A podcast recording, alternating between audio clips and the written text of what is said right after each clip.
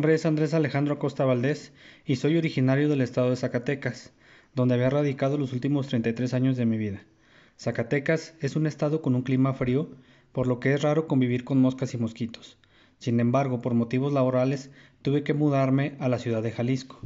Al llegar a la ciudad de Jalisco, mi familia y yo nos tuvimos que enfrentar a un gran problema, el dengue. Actualmente en Jalisco se cuenta con 4.290 casos de dengue, aun y cuando en el estado de Jalisco se cuenta con campañas de prevención o de fumigación, los casos se siguen multiplicando. Esto derivado que la gente hoy en día es más renuente a las campañas de fumigación a consecuencia del incremento en la inseguridad en el país. Las familias de Jalisco no permiten el acceso tan fácilmente a sus hogares. Es por ello que yo vengo a ofrecerles mi proyecto que se llama Dron Fumigador contra el Dengue.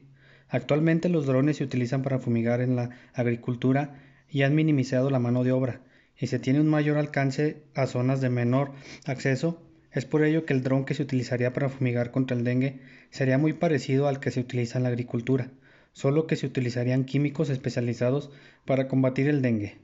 No solo se podría llegar a más lugares, sino que además le daríamos mayor seguridad a la gente, ya que no podría entrar gente ajena a las viviendas. El dron tiene un costo de 12 mil pesos y tiene una vida útil de 5 a 10 años, por lo que solo se tendría que hacer una sola inversión.